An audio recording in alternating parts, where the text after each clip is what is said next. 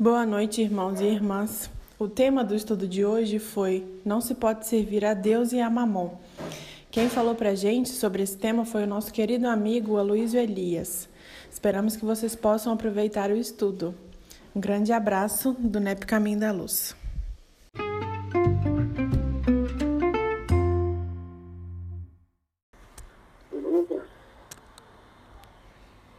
Jesus, mais uma vez aqui em teu nome, agradecidos por isso, pedindo, Senhor, amparo, para que possamos abrir mentes e corações e te entender cada vez melhor, apreendendo todos estes ensinamentos que verdadeiramente nos conduz a Deus. Abençoe a cada um de nós, que sejamos sintonizados com a espiritualidade maior, com abertura aí dentro de nós para trazermos todo este ensinamento. Muito obrigada, Senhor. Permaneça conosco e assim seja. Vamos lá, né, gente? Nós estamos aí então com, com o nosso companheiro Elias. E, gente, já tem um tempão que eu marquei essa reunião, vocês não conseguem nem aprender. Quando eu liguei para ele, uns três meses. Não foi, Luiz? Foi, foi, já tem tempo, né? É, foi no começo, né? Ele falou que não podia, eu falei, mas se a gente marca para julho? Aí ele não teve de como sair, não. Teve que fazer assim mesmo. Então, hoje, atendendo uma demanda aqui de uma pessoa, na verdade, de duas pessoas, pedindo para a gente ver essa questão de Deus e Mamon, e nós vamos encontrar isso lá em, lá em Mateus, em Lucas também, né, Alice? Isso, Capítulo isso. 6, aí, nos versículos 19 até 34, vai falar do, do, juntar tesouros no céu, seguir Deus a mamon, né? Então o Elis vai, o Luiz vai fazer para a gente. E a gente vai, gente, eu, o nosso é estudo, é como ele falou aí. É o um estudo para a gente participar. Dúvidas, de dúvidas, né? É, participar, tá bom? Elias, fica à vontade, tá? Tá ok. Esse aí é o NEP Caminho da Luz. Boa noite, pessoal. Um abraço para todo mundo, né? A gente está aí utilizando essa ferramenta, o MIT, que é a mesma que a gente utiliza no estudo aqui de Uberaba, mas nem por isso a gente deixa de sentir o calor, a vibração positiva de todo mundo, né? O afeto de todo mundo, porque para o espírito não existe distância, né? Para o espírito não há barreiras físicas. E esse estudo é um estudo de almas, né? É um estudo que gravita em torno do sol do Evangelho. E onde houver um ou mais reunidos em meu nome, lá estarei também. Então, o Cristo está conosco, que Ele possa amparar nosso esforço de entendimento em torno do Evangelho. Por coincidência, né? A gente sabe que onde tem o dedo da espiritualidade nunca tem coincidência absoluta. A Conceição, ela me propôs dois temas e um deles era esse. E, e ela acrescentou: olha, a gente tem bastante interesse nisso. Eu falei, olha, Conceição, é, o problema é que eu acabei de fazer esse mesmo versículo, né, essa mesma passagem, aliás, do Evangelho de Mateus, lá na, na, no, nos episódios da série sobre André Luiz, na Rai TV, na Rede Amigo Espírita, que é uma série que eu, que eu apresento todo domingo, né, comentando as ocorrências do Evangelho na obra de André Luiz. Não, mas não tem importância não. Tem gente que não viu e o pessoal que, que viu vai gostar de ver de novo. Ah, então tá ok. Então, se tá tranquilo, a gente apresenta o mesmo tema. Então, o que nós vamos fazer agora é comentar o capítulo de Mateus, né, o capítulo 6, os versículos que vão de 24 até 34, é uma, uma perícopa, uma passagem inteira, né, com foco no versículo 24, e em seguida a gente vai ver um capítulo do livro No Mundo Maior, que é o capítulo A Preleção de Eusébio, em que basicamente o, benfeitor Eusébio ele comenta esse versículo. Então, primeiro a gente vai fazer uma análise, né, uma, análise minuciosa, né, o chamado miudinho, e na sequência a gente vai ver o comentário do benfeitor na obra de André Luiz, ok?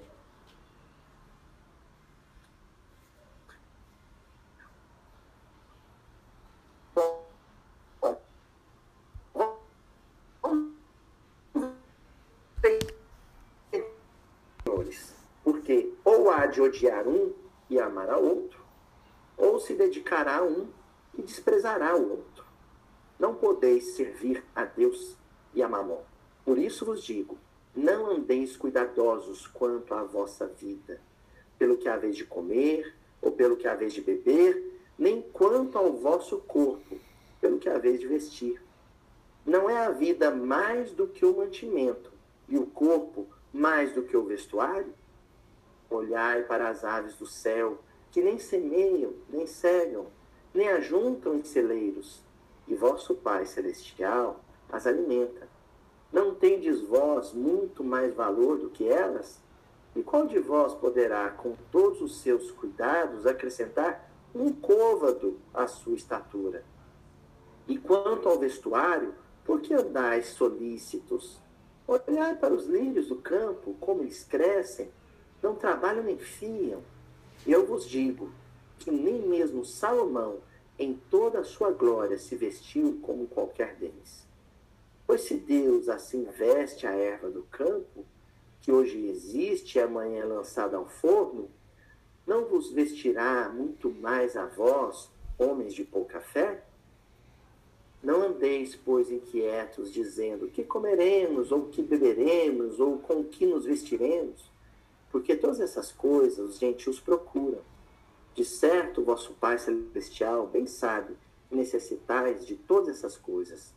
Mas buscai primeiro o reino de Deus e a sua justiça, e todas essas coisas vos serão acrescentadas.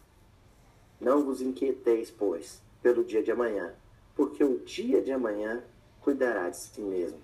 Basta cada dia o seu mal. Bom, então, vamos lá. Primeiro, primeiro versículo diz assim: ninguém pode servir a dois senhores. Né? No caso, o senhor em hebraico e aramaico, Baal, né? os, os Baalim, os senhores no sentido de divindade, né? porque Baal significa um senhor proprietário do servo ou dono do escravo, mas também significa a divindade. A criatura humana em relação às divindades eram servas, né? assim como um, determinado homem poderia ser servo ou escravo de um, de um outro homem. Aqui a palavra também em hebraico não faz muita distinção entre escravo e servo, como depois haverá uma distinção histórica. Então, não, não tem como um escravo, um servo na antiguidade oriental, pertencer a dois proprietários, a dois amos, a dois senhores. Isso era impossível, porque em sendo uma propriedade, né, alguém que tinha um plantel de escravos, em, em, em a pessoa sendo um objeto, porque a escravidão nada mais é do que a coisificação do ser humano, quando ele se torna coisa, quando ele se torna objeto, e ele sendo propriedade privada, particular de um, ele não poderia ser de outro. Então, a, a, é, o convite é uma análise material mesmo, pragmática. Jesus, quando propõe esse questionamento, ele está dizendo: alguém que seja escravo pode pertencer a dois fazendeiros? Pode pertencer a, a dois negociantes? Não pode. Então, a nossa relação com as divindades, e aí nós estamos analisando primeiro no D minúsculo, elas se dão no mesmo pé. Agora, existem ídolos de pedra e, no caso, o Deus espiritual de Israel. A relação com um Deus é puramente espiritual. A relação com os demais, ela é material. Existe o culto idólatra, politeísta, a expressões materiais? Existe. Era algo muito comum na antiguidade. Tanto entre os, os povos vizinhos a, ao povo de Israel, né, os povos da antiguidade oriental, na Fenícia, no Egito, na, na, na, na, na Síria, na Pérsia, era muito comum, quanto na antiguidade ocidental, né, entre os povos de origem clássica, greco-romanos, né, os povos da, da Roma, da Península Itálica e da, e da Grécia, né, tanto no continente quanto nas ilhas. O politeísmo era predominante, diferente de hoje.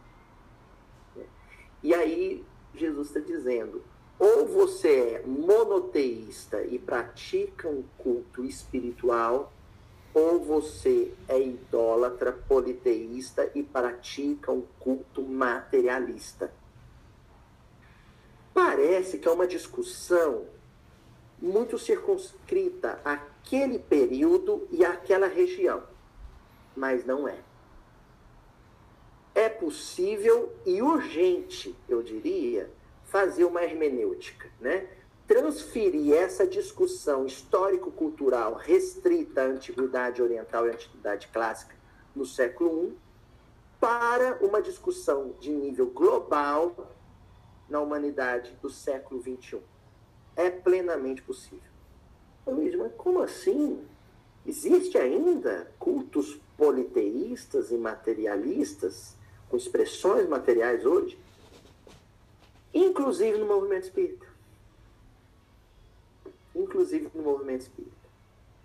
Olha, e aqui a gente vai falar, e com um ambiente um pouco mais restrito, né? o, o estudo vai ser de grande circulação, como acontece lá na, na Rai TV, a gente pode se abrir um pouco mais. É, sem medo de processos, viu, Conceição? Então, por exemplo, quando a gente cultua uma marca de, de tecnologia, de informática, por exemplo, eu amo a Apple, né? Então, tudo que sai da Apple, eu compro, né? Eu comprei um iPad, comprei um iPhone, comprei esses reloginhos agora invocados, que eu esqueci o nome deles também. Então, eu sou afixado, aficionado com isso. Se a minha relação com essa tecnologia é uma relação de uso-fruto e mantido um certo distanciamento, ou seja, eu adquiro, usufruo, mas não me curvo, normal. Não há nenhuma expressão patológica nesse vínculo. Agora, quando eu sacrifico relações familiares, quando eu sacrifico bem-estar psicológico, quando eu sacrifico a saúde física, triplicando a carga de trabalho para possuir um bem da Apple, alguma coisa que tenha lá a maçãzinha como símbolo, não é eu que possuo esta coisa, é a coisa que me possui. A, a, a relação mudou. Então eu me dobrei, eu me curvei, eu me ajoelhei diante de um ícone, de uma marca, de uma logo. Essa relação minha com esse ícone passa a ser uma relação de idolatria. Alguém que resiste a um assalto para não perder o seu telefone celular, cultua esse telefone celular. Alguém que rompe relações com um amigo por causa de um aparelho de telefone celular, cultua esse telefone celular. Isso é idolatria, isso é politeísmo. Porque geralmente quem idolatra um telefone celular também idolatra um automóvel, também idolatra um imóvel, um apartamento, também idolatra uma joia, uma aliança, uma corrente de, pescoço.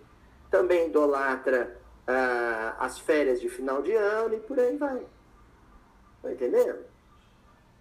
Quer dizer, você rende culto, faz oferendas monetárias, se ajoelha, tem a mente em ideia fixa, em looping, o tempo inteiro nessas coisas.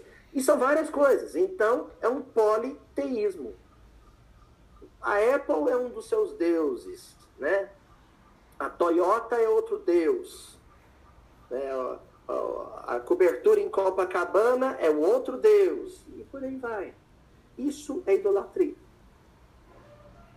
Jesus está dizendo: se você é um politeísta idólatra que cultua bens materiais, marcas, títulos, cargos, inevitavelmente você se distancia do Deus de Israel.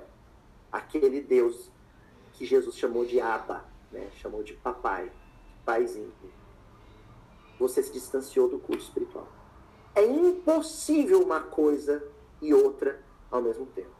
Lá no livro Renúncia, quando Alcione Villamil vai reencarnar, o Atênio, que é o benfeitor dela, lá no sistema de Sírios, ele dá um alerta para ela. Ele diz assim: Alcione, Alcione, não poderá haver acordo entre o vício e a virtude. Não poderá haver acordo entre o vício e a virtude. E aí a gente pensa assim, então o culto aos santos católicos é uma forma de, de idolatria?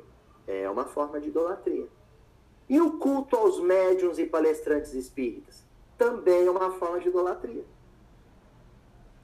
Por isso eu falei que no movimento espírita também existe politeísmo, idolatria. Existem espíritas idólatras, espíritas politeístas.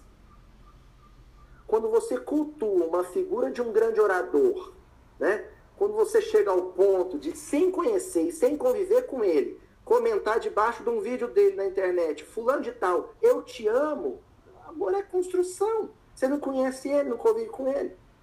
Então, esse eu te amo é uma forma de reverência idólatra. E não propriamente uma manifestação afetiva. Temos que tomar cuidado com isso. Porque senão teremos no movimento espírita deuses de carne e osso, santos de carne e osso, a semelhança que, da, da Igreja Católica com santos de gesso. Não muda muita coisa. São formas de manifestação idólatra. Agora, este versículo e essa passagem específica trata de um tipo de idolatria que é aquela em torno do dinheiro, do, da riqueza monetária. Há várias formas de idolatria. Há o culto à vaidade, o culto à intelectualidade, o culto ao poder político, mas hoje nós vamos falar especificamente do poder monetário. Por quê? Porque na sequência Jesus fala de Mamon. E Mamon não é um deus, o nome de um deus da antiguidade, viu, gente? Tem gente que fala isso dentro de ser espírita porque não estudou direitinho. Mamon não é um deus católico. Aliás, não é um deus judaico. Mamon não é um deus grego. Mamon é uma palavra com a pronúncia, a grafia é idêntica, mas a pronúncia diferencia um pouco entre hebraico e aramaico, que significa riqueza financeira. Existem outras palavras em hebraico para outros tipos de riqueza. Mas quando você se refere à moeda, ao, ao, ao dinheiro, né, na, naquele tempo a moeda cunhada, hoje isso engloba inclusive a cédula ou o dinheiro virtual, até né, o dinheiro de plástico, o dinheiro do cartão de crédito, enfim. Toda forma de expressão de riqueza monetária, dinheiro, é mamon. Jesus está afirmando, não é um questionamento, é uma afirmação. Ele está afirmando: quem transformou bens monetários, o ganho, o lucro, a posse, o acúmulo de capitais em um norte de vida, em uma expressão de adoração, inevitavelmente não varia inevitavelmente se distancia do amor absolutamente espiritualizado que se pode ter por Deus. Deus com D maiúsculo. É impossível uma coisa e outra. É impossível. Corações que adoram, e aí a gente está recorrendo ao livro dos Espíritos, lei de adoração corações que adoram em espírito e verdade ao Deus único, né? inteligência suprema, causa primária de todas as coisas, na contramão, se afasta, se distancia do apelo monetário, do chamariz monetário. Corações que amam a Deus de verdade não se importam com dinheiro não se importam com dinheiro. Notem bem, eu não estou dizendo que não usam dinheiro, eu disse que não se importam com ele. Vocês sabem a diferença? Há uma diferença entre ter dinheiro na carteira e quando tira o dinheiro da carteira gostar do cheiro dele. Tem gente que gosta do cheiro do dinheiro. Tem gente não, né? Quase todo mundo ama o cheiro de nota nova. Não é assim? É disso que Jesus está falando nessa passagem. E ele continua. Por isso vos digo, não andeis cuidadosos quanto à vossa vida. Cuidadosos, ele está falando de previdência. Isso aqui que Jesus fala é uma loucura para a maioria das pessoas no mundo de hoje. Jesus está falando assim: não faça previdência. Não faça previdência. O que é previdência? É quando você pensa, nossa, e amanhã? E o dia de amanhã? E se faltar amanhã? E se eu perder o emprego? E se eu aposentar e ganhar pouco? E você começa a ter uma pré-preocupação. Olha a palavra, pré-ocupação. Você começa a sofrer com problemas que não aconteceram. Você começa a se angustiar, se afligir com dramas que ainda não existem, que são possibilidades. Isso gera desnorteamento. Você começa a perder o sentido da vida, que não é esse. Jesus acrescenta: o que, que seria essa previdência? É quando você sofre pelo que vai comer, pelo que vai beber, pelo que vai vestir. Esses três verbos, comer, beber, vestir, representa cuidado, previdência com o quê? Com o corpo. Não sofra com isso, previamente com isso, antecipadamente com isso.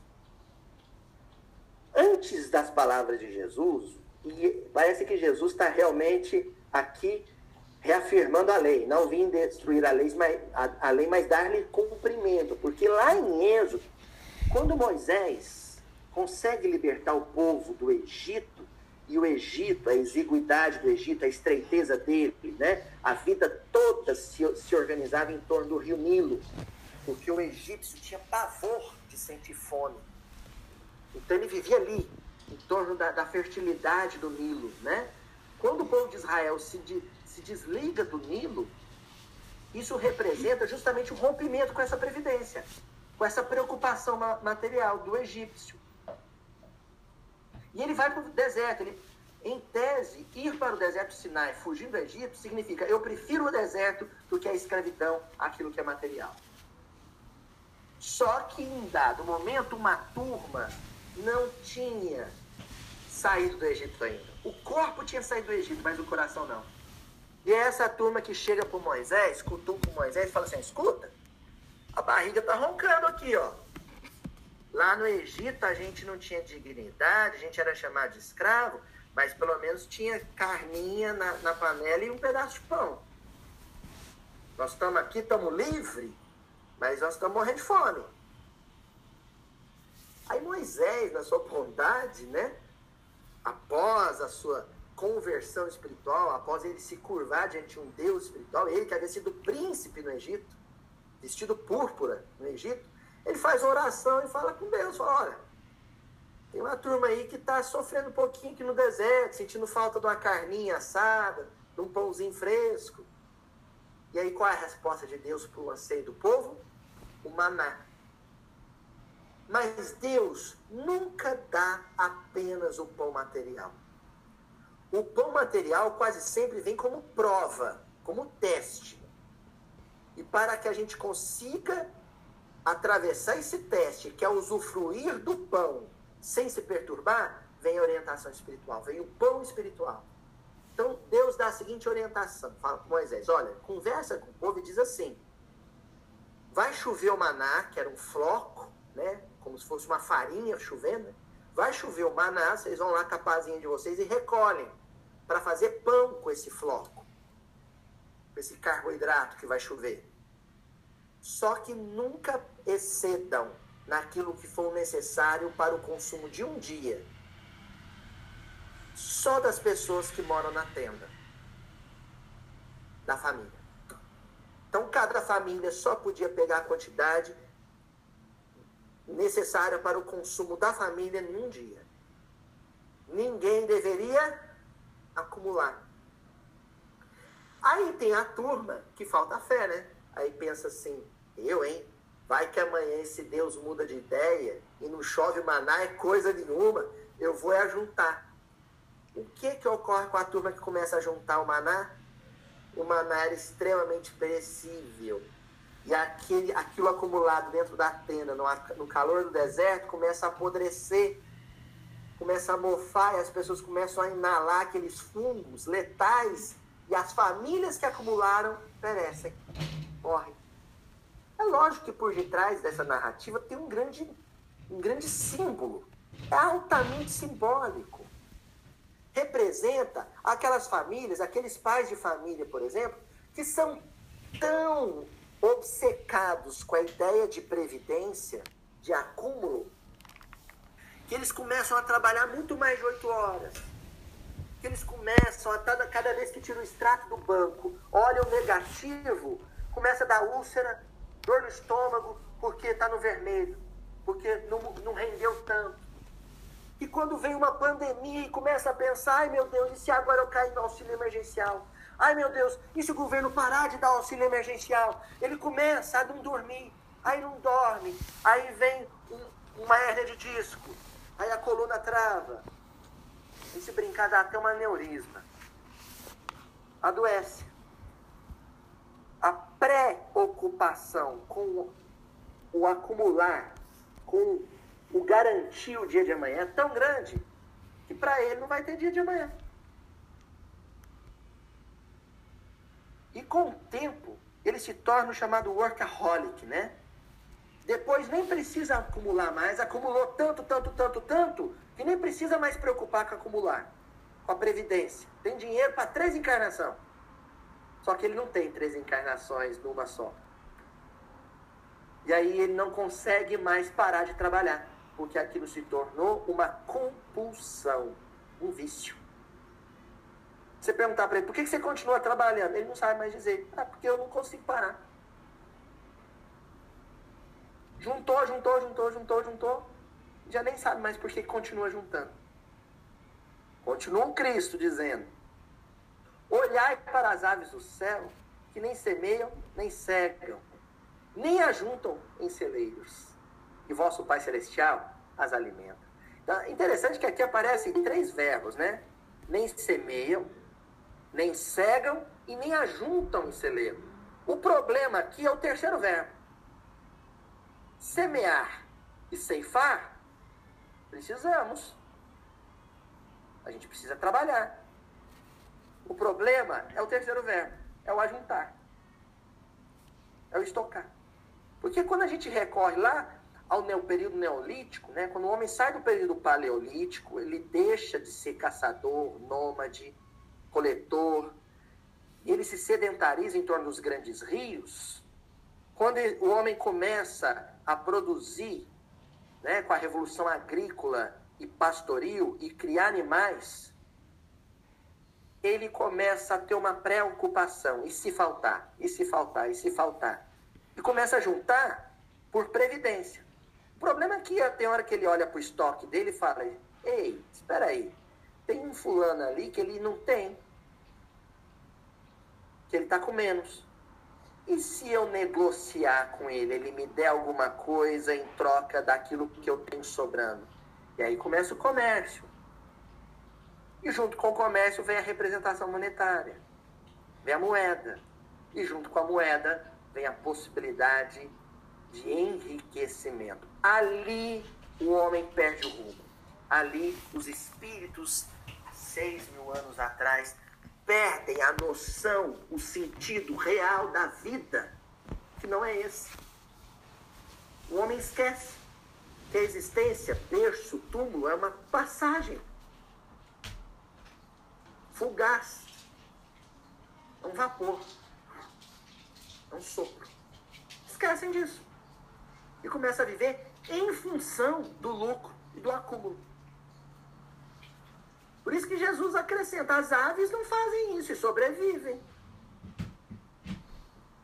Sobrevivem. Mas a Luísio, e se vier uma seca e eu e minha família morreu? E aí? E se vier uma, uma nuvem de gafanhotos? Porque a gente sabe que essas coisas não acontecem, é só de filme, né? Mas se vier uma nuvem de gafanhotos lá do sul do Brasil, ó, que, que imaginação a minha, né? Mas faz conta. E arrasar as plantações de milho, de soja, lembrar agora o que Kardec fala na Revista Espírita, 1862, uma coisa curiosíssima. Ele publica uma carta, não sei, circulou por aí, né? De, de, de, de um correspondente que vivia em Istambul no período de, da cólera, da epidemia de cólera em Istambul. Aí Kardec vai comentar essa carta. Ele fala uma coisa genial. Ele fala assim: apenas iremos mais cedo a um lugar onde certamente iríamos mais tarde. Sabe o que o codificador falou com essa frase? Morrer? Morreu. Ia morrer de qualquer jeito mesmo. Assim, para quem não é espírita, você fala um negócio desse, sabe de que, que a pessoa te chama? Doido. Maluco. O problema é que tem gente no movimento espírita que acha que previdência é lei de conservação e não é. Não é. Tanto é que tem gente que, para fazer a previdência, sai do isolamento sem máscara, pega Covid e morre. Então não era lei de conservação, porque a lei de conservação vai dizer o contrário. Você podia ficar em casa e não quis. Então não é a lei de conservação. A lei de conservação é quando você faz tudo o que for possível para permanecer encarnado. Mas quem vivia com muito não quis viver com pouco. E arriscou a própria existência material para manter o muito. Claro que nós não estamos falando de gente que não tem escolha, viu, gente? Tem gente que não tem escolha. E também não estamos falando dos missionários do ramo da saúde, os missionários da coleta de lixo, os missionários que trabalham no comércio, né? Essencial, supermercado, a farmácia, são missionários, são benfeitores encarnados. Porque eles podiam fugir da raia, mas estão lá dando a cara a tapa para a gente poder comer, a gente poder vestir. Não é assim? Nós estamos falando é de quem é movido pela cobiça, pela ganância e desrespeita a própria lei de conservação, arrisca a própria vida e a vida dos outros para continuar acumulando, acumulando, acumulando. Daí Jesus em seguida dizer assim: Não tendes vós muito mais valor do que elas? E qual de vós poderá, com todos os seus cuidados, com toda a sua previdência, acrescentar um côvado à sua estatura? A gente nasce desse tamanhozinho, é? O meu filhinho aqui, o Chico, ele nasceu pequenininho, poucos centímetros. Eu sei que um dia ele vai ficar um rapagão aí, com, se puxar a família com mais de 1,70m. Pelo menos. Quem que deu crescimento? Deus. Tudo se desenvolve na natureza. É Deus que dá crescimento. Não é a minha previdência. Por quê? Gente, eu sei de casos de pessoas que decidiram não viver. De pessoas que decidiram se matar pôs uma arma na cabeça, deu um tiro, a arma ficou aloejada e o sujeito não se matou. Porque até, até para suicidar, o sujeito tem que ter a concessão de vida. Olha que coisa incrível. Tem gente que quer se matar e não consegue, porque Deus falou, não vai morrer. Eu não permito. Deus. É Deus. Ele decide. Está entendendo? Por isso que Jesus fala assim: no seu crescimento, não foi você que acrescentou um centímetro. Você nasceu pequenininho, foi crescendo. Quem você acha que te acrescentou um centímetro, mais um centímetro, mais um centímetro? Foi Deus. Então, se você tiver que vingar, você vai nascer na África, durante a primeira infância vai mamar no peito da sua mãe porque não tem outra coisa para comer, sua mãe vai ficar magrinha, magrinha para te alimentar, depois ele vai ficar magrinho, magrinho, magrinho, magrinho, e não é que tem muito menino que sobrevive para contar a história? Tem muito menino no interior do Nordeste, aqui em Minas, no Vale de Jequitinhonha, que sobrevive a uma infância miserável. E sobrevive. E às vezes tem gente que tem um apartamento na cobertura, na Quinta Avenida, em Nova York. O filho adoece no leito de morte. E nem todo o dinheiro dele vai ser capaz de salvá-lo. É ou não é? Senador Publio Lentulus, senador do Império Romano, com a filha Flávia, ele moveu mundos e fundos, usou toda a fortuna dele para salvar a filha. Foi algum médico, algum remédio que salvou ela? Quem leu há dois mil anos? Foi nosso Senhor Jesus Cristo. Mas disse para ele: Eu vou salvar ela, mas não por sua causa. Eu vou salvar ela por causa da sua mulher. É por causa da sua mulher que eu vou salvar sua filha. Então, gente, o dinheiro não é, o dinheiro não é garantia nenhuma de preservação do corpo físico e manutenção da encarnação. Nenhuma.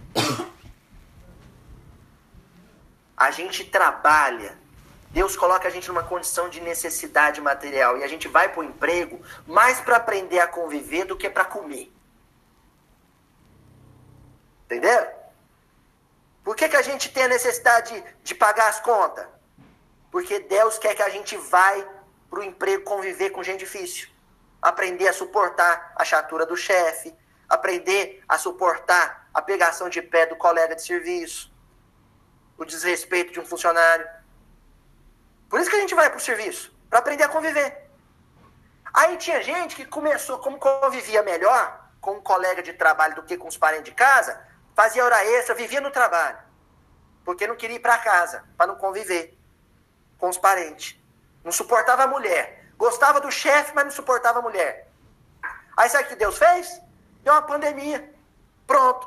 Agora home office. Vai ter que ficar vendo a cara da mulher o dia inteiro. Por quê? Porque sabia conviver com os de fora, mas não sabia conviver com os de dentro. E agora? Não tem escolha.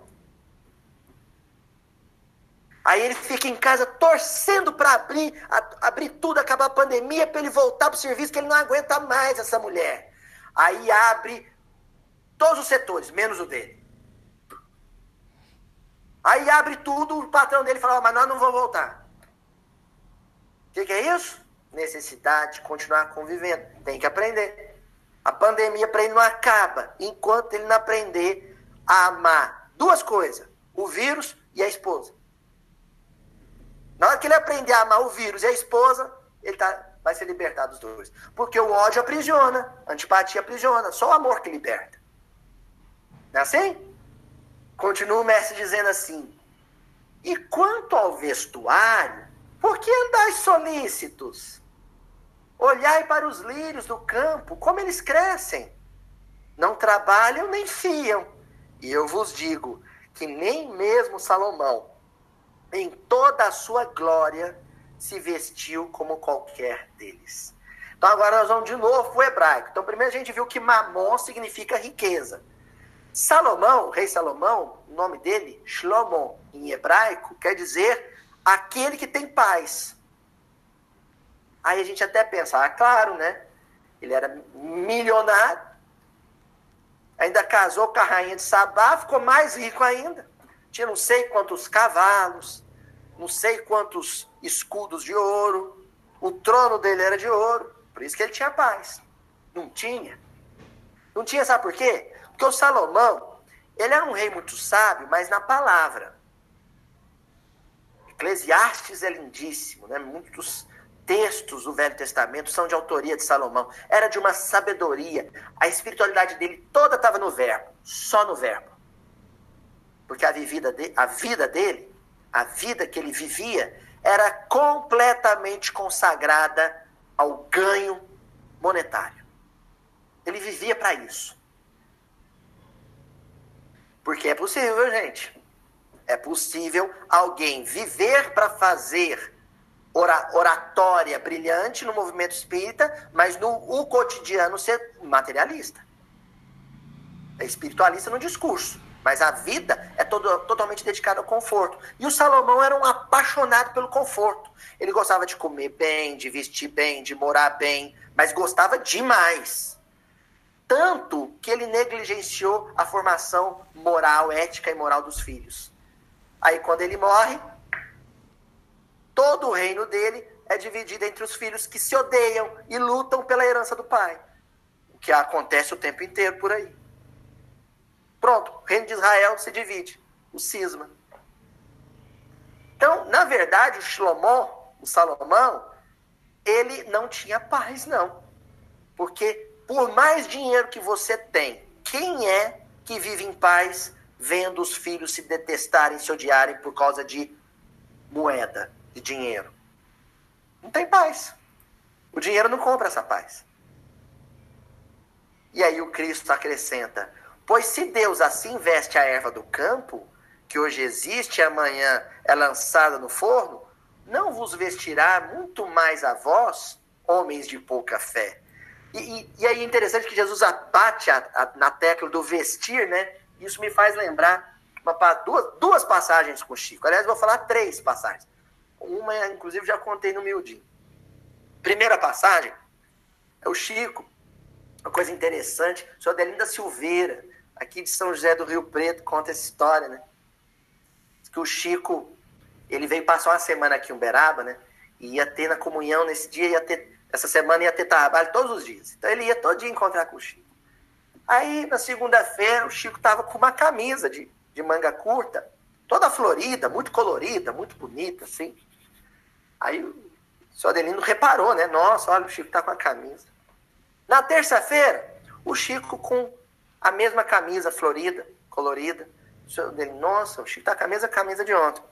Na quarta-feira, o Chico estava com a mesma camisa. Aí o senhor Delino já começou falando: Nossa, o Chico só tem essa camisa, será?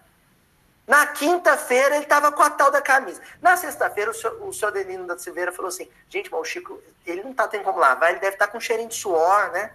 Deve já estar tá fedendo essa camisa. Chegou perto dele, assim, com muita discrição, com muita, muito cuidado. Falou: Ô, Chico, essa camisa sua você vê a semana inteira com ela, você não acha que é perigoso ficar com um cheirinho de suor, não? Os dois eram muito amigos, né? Aí o Chico, não, meu filho, não é a mesma, não. É que eu vi uma promoção e eu gostei tanto da estampa dela que eu comprei logo cinco. E a gente é assim, se a gente vai no centro e tem alguém com a mesma camisa que a gente, a gente revira para trás, vai embora e não volta nunca mais. Porque mulher, principalmente, né, gente? Mulher tem esse atraso espiritual. Mulher se encontra outra com a blusa igual, nossa senhora, é a morte.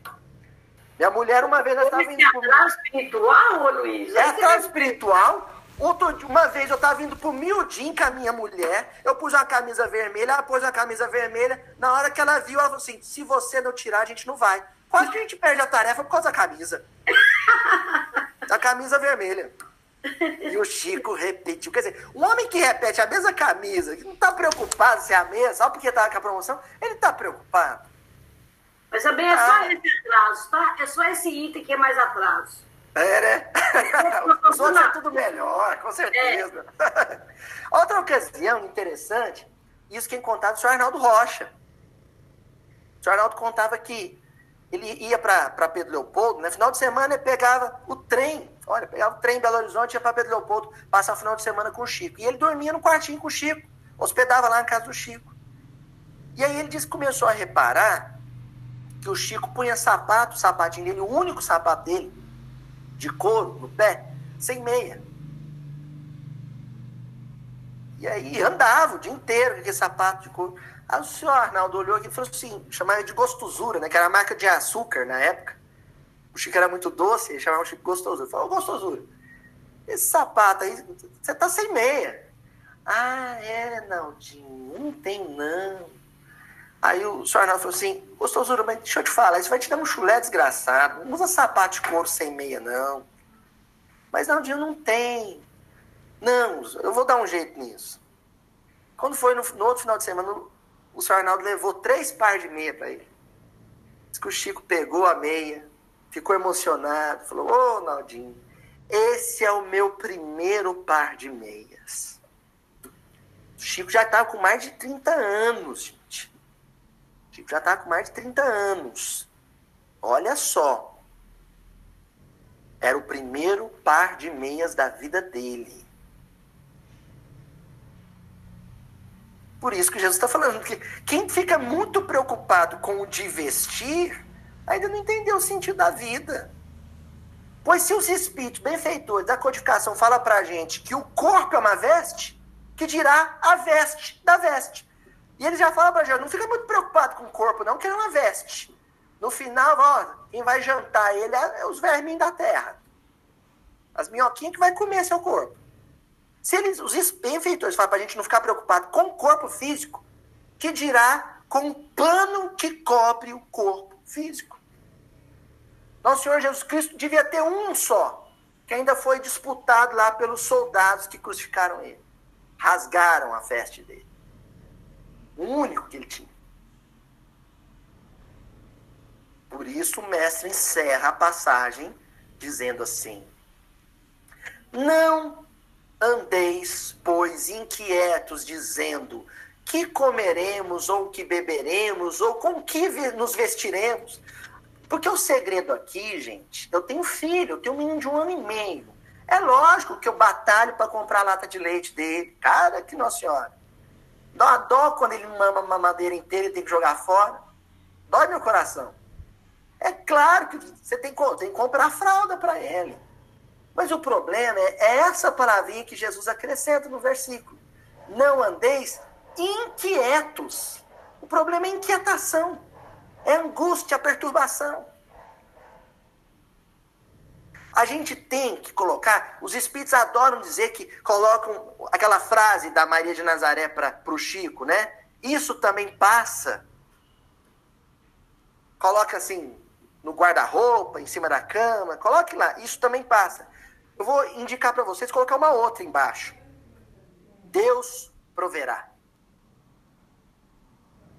Deus proverá.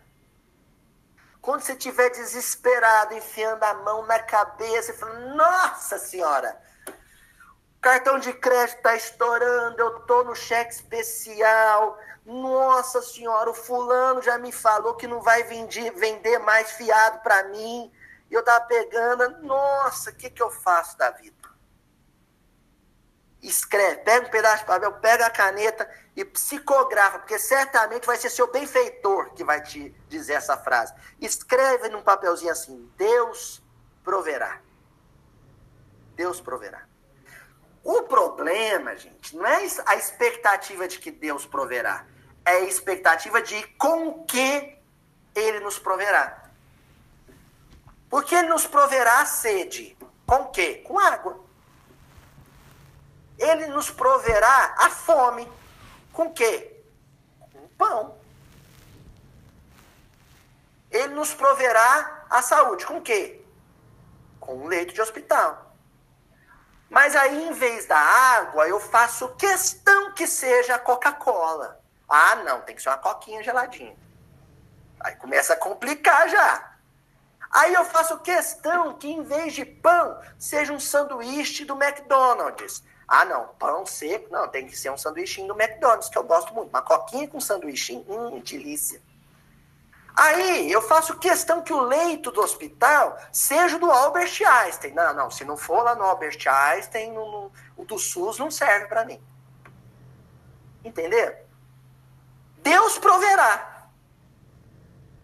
A gente só não pode fazer exigência. Mas aí, como a gente estabelece condições, a gente faz questão que a vestimenta tem etiqueta X. Não, tem que ser da Gap. Eu faço que. Não, tênis, se não for Mizuno, não serve. Celular, não, não, não, não. Celular, eu, eu só gosto do sistema Android. Aí a gente vai impondo condições. E a gente vai criando um conjunto de exigências que deixa a nossa existência muito complexa. Aí sim, Deus fala: ó, eu garanto o pão, a água e, o, e a caminha de hospital. Agora, esses esses caprichos todos aí é por sua conta. Aí, como a gente não abre mão deles, a gente começa. Quando alguma coisa, por exemplo, uma epidemia mundial, ameaça esse conjunto de exigências, como é que a gente fica? Deprimido. Angustiado, aflito, inquieto. Por isso, gente, quem está falando isso não sou eu, não, viu? É nosso Senhor Jesus Cristo. Por isso ele fala: não vos inquieteis pelo dia de amanhã, porque o dia de amanhã cuidará de si mesmo. Basta cada dia ser mal. Não fica preocupado com o dia de amanhã. Não se preocupe. Só se preocupe com o dia de hoje. Se ocupe. Levanta cedo, honestamente, pega seu ônibus, vai para o seu serviço, bate o ponto na hora certinha, não caça encrenca com seus colegas de serviço. Se o, seu, o que o seu chefe mandar você fazer, você faz, com um sorriso no rosto. Volta para casa, abraça sua esposa, abraça seu esposo, não traz o problema de serviço para casa, descansa no outro dia, repete o mesmo ritual. É home office? É home office. Tem que enfrentar um hospital? Enfrenta o hospital. Porque se você começar com o amanhã, amanhã, amanhã, amanhã, você está sempre vivendo o dia de amanhã, porque amanhã vai ser hoje, quando chegar o amanhã. Já não é mais amanhã. E você nunca está vivendo o tempo presente. E aí você fica inquieto. E eu pulei uma frase de Jesus ainda, que é a mais importante. Mas buscai primeiro o reino de Deus. Buscai primeiro. É uma questão de prioridade prioridade. Espiritualidade, alimento espiritual, a prece, a leitura, o passe, o sentar no chão para brincar com o filho, o elogiar o arroz da esposa, isso é prioridade. Isso vem primeiro. Um lar feliz, equilibrado, harmonioso, vem primeiro. Agora a gente perturba o nosso lar, briga com a esposa por causa da conta do telefone. Um casamento não vale mais que uma conta de telefone? Não vale? Eu maltrato meu filho porque ele não me deixa fazer as contas, pôr na planilha de Excel as contas do mês. Mas meu filho não vale mais que a planilha de Excel? Eu posso amanhã estar tá com dinheiro sobrando na conta do, do banco e eu vou chorar se eu tiver que sepultar ele. Não é assim? E para encerrar, vocês perceberam que eu fui lá para o fim e voltei, né? Eu tirei um pouco a ordem dos versículos, quem está acompanhando aí. Porque todas essas coisas os gentios procuram. De certo, vosso Pai Celestial bem sabe que necessitais de todas essas coisas. Os gentios procuram. Então, em hebraico, goi, né? Plural, goim. Os goim, os estrangeiros, os não judeus, né? Por que Jesus está falando dos estrangeiros? Porque é, tem gente que não sabe o motivo dos judeus, por exemplo, não comerem carne de porco. É uma convenção. Né? É apenas uma convenção, mas é uma convenção que guarda uma simbologia. Os gentios, os não gentios, comiam carne de porco. Então o judeu fala assim: eu não vou comer. Por quê? Porque eu não quero me parecer com o porco e nem com o gentio. Luiz, mas o que, que tem a ver o gentil com o porco? Quem já criou porco, quem já foi na roça, quem, quem já viveu na roça, sabe como é que o porco é. O porco é um animal insaciável. Se você jogar pedra dentro do chiqueiro, o porco estoura a pedra com dente, vocês sabiam? O tratador vai colocar milho para o porco, se ele der bobeira, o porco morde a mão dele. O porco, se ele tiver com fome, ele come o filhotinho dele. O porco, se você der 10 balde de milho, ele come os 10. Se você der mais 10, ele come mais 10. E vai engordando, engordando, engordando, engordando. Porque a fome dele é insaciável. Entendeu? Quando o judeu viu o desejo de conquista, né? De domínio imperial do Império Romano e do, dos impérios gentílicos em geral, Império Persa, por exemplo, Eles falam que são como porcos. Porque o romano foi conquistou a Península Itálica. Não conquistou, não, não contentou. Pegou e conquistou o Mediterrâneo inteiro. Não, quero mais. Saiu conquistando, conquistando, conquistando. A sede, a fome de conquista, de domínio material do romano era insaciável, igual a do porquinho. Não é à toa, por exemplo, que os cofrinhos, qual que é o bichinho do cofrinho? O porquinho. Então, gente, pensem nisso. Espírita ensinar filho que deve receber evangelho a botar moeda dentro do cofrinho, está cometendo um equívoco de formação moral. A gente não deve ensinar nossos filhos a ficar colocando moeda no porquinho. Existe algo ali atrás, no inconsciente dessa criança, porque a criança é um espírito milenar, que você vai estar tá assoprando. Sabe, brasa de fogueira, o tição. Tá ali, você acha que apagou. Você assopra e acende. Eu não sei que espírito é esse. Eu não sei se é um, um romano insaciável. Depois, para juntar no, no porquinho a moedinha dele, sabe o que ele vai fazer? Ele vai deixar de comprar meu remédio quando eu tiver velhinho. Entre me hospedar na casa dele e juntar, ele vai preferir juntar. A gente não deve alimentar no filho cristão, espírita, esses velhos hábitos de poupança e previdência que a gente cultiva há séculos e séculos e séculos. Sabe o que a gente deve ensinar nossos filhos a fazer? Isso aqui, ó. Presta atenção, vou pôr na câmera, ó. Abrir a mão. A gente tem que ensinar o filho a não ter problema, neuro, inquietação com perder, com prejuízo. Eu vou ensinar o meu filho, o Chico, a ser um perdedor a ser um perdedor. Porque nosso Senhor Jesus Cristo foi um perdedor. Jesus não era um coach que ensinava né, a, os seus discípulos a, a ganhar. Pelo contrário, quando Judas, lá no livro Boa Nova, saiu um por um, juntando numa bolsinha uma moeda por previdência, ele falou para Jesus, falou, ó oh, mestre, a gente vai sair pregando se a gente sentir fome e não tiver o que comer. Posso fazer uma poupancinha? Jesus falou assim, você acha que é importante? Eu não acho que é importante. Você acha, faz. Ele fez. Juntou umas moedinhas. Foi todo alegrinho, porque o Judas adorava uma poupança. E falou: Olha aqui, mestre, a sacolinha aqui, ó, de moeda. Aí ele olhou e falou assim: Ah, mas mestre. Ficou, aí ficou triste. Mas ela é pequena, né? Aí Jesus falou para Judas: É, ela é pequena, Judas.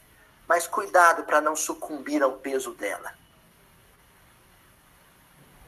Porque tem gente que vai ter um milhão na conta e vai continuar espiritualizado. E tem gente que vai ter 100 reais e vai ser apegado aos 100 reais. Não é a quantia de dinheiro, é o grau de apego que conta. Tem gente que ganha um salário mínimo e é avarento com o salário mínimo. Tem gente que fatura um milhão por ano e compartilha isso com quem não tem nada. Por isso a gente não pode ser pagão, não pode ser gentílico nesse sentido. Nós temos que ser filhos de Abraão. Aquele mesmo Abraão que, quando viu dois peregrinos se apro aproximando, deitou no chão e falou assim: Por favor, não passem na minha casa sem desfrutar da minha sombra, da minha água e do meu pão. A gente tem que ser generoso. Sabe? a gente tem que se abrir. Ah, mas eu fui em tal lugar, Aloysio. E aí o garçom foi servir a comida do, no restaurante para mim e ele serviu a, a comida torta lá e aí desmanchou o prato que veio todo decorado. Eu briguei com ele, falei que ia chamar o gerente e reclamar dele. Faz isso não, o moço vai perder o emprego. Come o trem, depois você mastiga, vai pro estômago, vai estar tá misturado mesmo. Mas por que, que a gente reclama? Porque a gente não quer perder. Paguei caro. Eu paguei para vir enfeitado, eu quero que venha enfeitado. Senão levo prejuízo. O que a gente esquece é que no final da existência, quem vai passar a perna na gente é Deus. Quem vai dar o maior prejuízo na gente, o maior tombo na gente, o maior golpe na gente é Deus. Porque ele vai tirar a gente das coisas, ele não vai tirar as coisas da gente. Entendeu? Deus vai te tirar até o corpo. Aliás, vai te tirar do corpo. É o maior golpe. Aí você acumulou, acumulou fortuna e desconfiava de todo mundo, porque tinha medo que alguém te roubasse a fortuna. Quem vai te roubar a fortuna um dia é Deus. Ó, vem, vem pra cá. Acabou, game over. Deixa o corpo, inclusive, vem só você. O resto fica tudo. O resto é dos seus filhos que vão brigar entre eles por causa dessa fortuna. Ou das traças. Ou das traças. Tá certo? Conceição, eu te falei que ia ser outro estudo. E foi. É, mas Nem foi no André mesmo. Luiz eu não entrei. É, foi mesmo, foi mesmo. Ficamos só com o Evangelho de Mateus. É. Ô, ô, Luiz, hoje gente- eu estava conversando com a, com a pessoa que sugeriu né, esse tema, e ela tinha sugerido esse aí, e a questão dos tesouros, nós não tem tesouros no céu, na terra. E a gente vê como encaixa, né? Você, você Tem tudo, né? É, aí a gente estava falando assim que é, às vezes nós vamos para a casa espírita fazer um serviço material em troca do benefício espiritual. Você vai Ah. fazer a, campanha, vai fazer o bazar, vai vender, vai fazer, achando que aquilo é que, tá- que nós estamos conquistando os tesouros nos céus a partir daquela ação. Né? É porque a gente é mercador. Tudo a gente mercantiliza, até bônus horas. Tem gente que acha que bônus horas, lá que o André Luiz fala no nosso lar, que é dinheiro. Bônus horas não é dinheiro. Bônus horas é um cupom que representa horas de serviço espontâneo a um semelhante. A irmã Veneranda, por exemplo, não fez questão nem de pegar os cupons para gastar em lazer. A gente mercantiliza tudo, a gente acaba negociando com Deus. Ó, eu vou na sopa 30 anos. Aí um dia eu abro minha geladeira, eu não tenho o que comer. Aí eu faço uma prece amar- amargurada com Deus e jogo na, jogo na cara de Deus, falo assim: Ô Senhor, 30 anos eu alimentei os pobres e agora eu não tenho o que comer. Aí sabe o que, que Deus responde nas entrelinhas?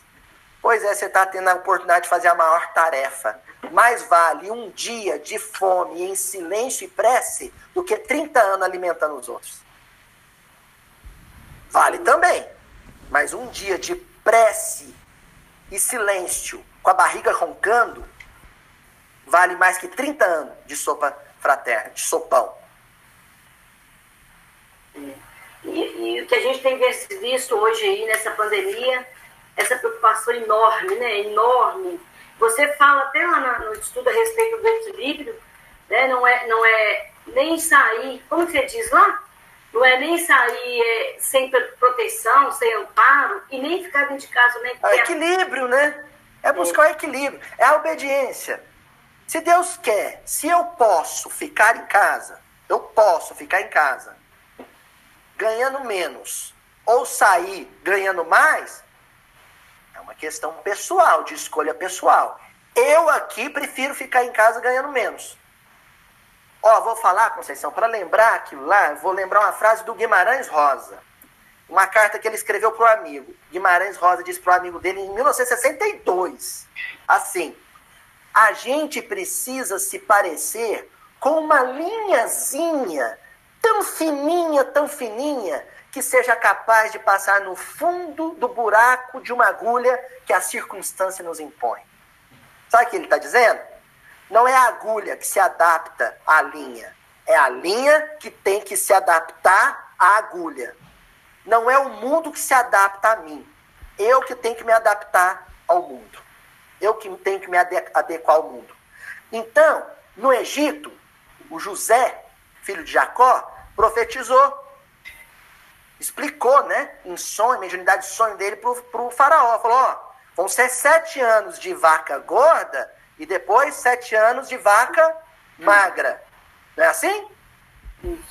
E aí ele aconselha o que pro faraó? A previdência. Nos sete anos de vaca gorda, ó, você acumula para depois ter como passar os sete anos de vaca magra.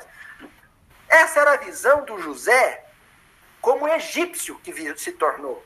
Porque ele se tornou um, um, um homem público egípcio.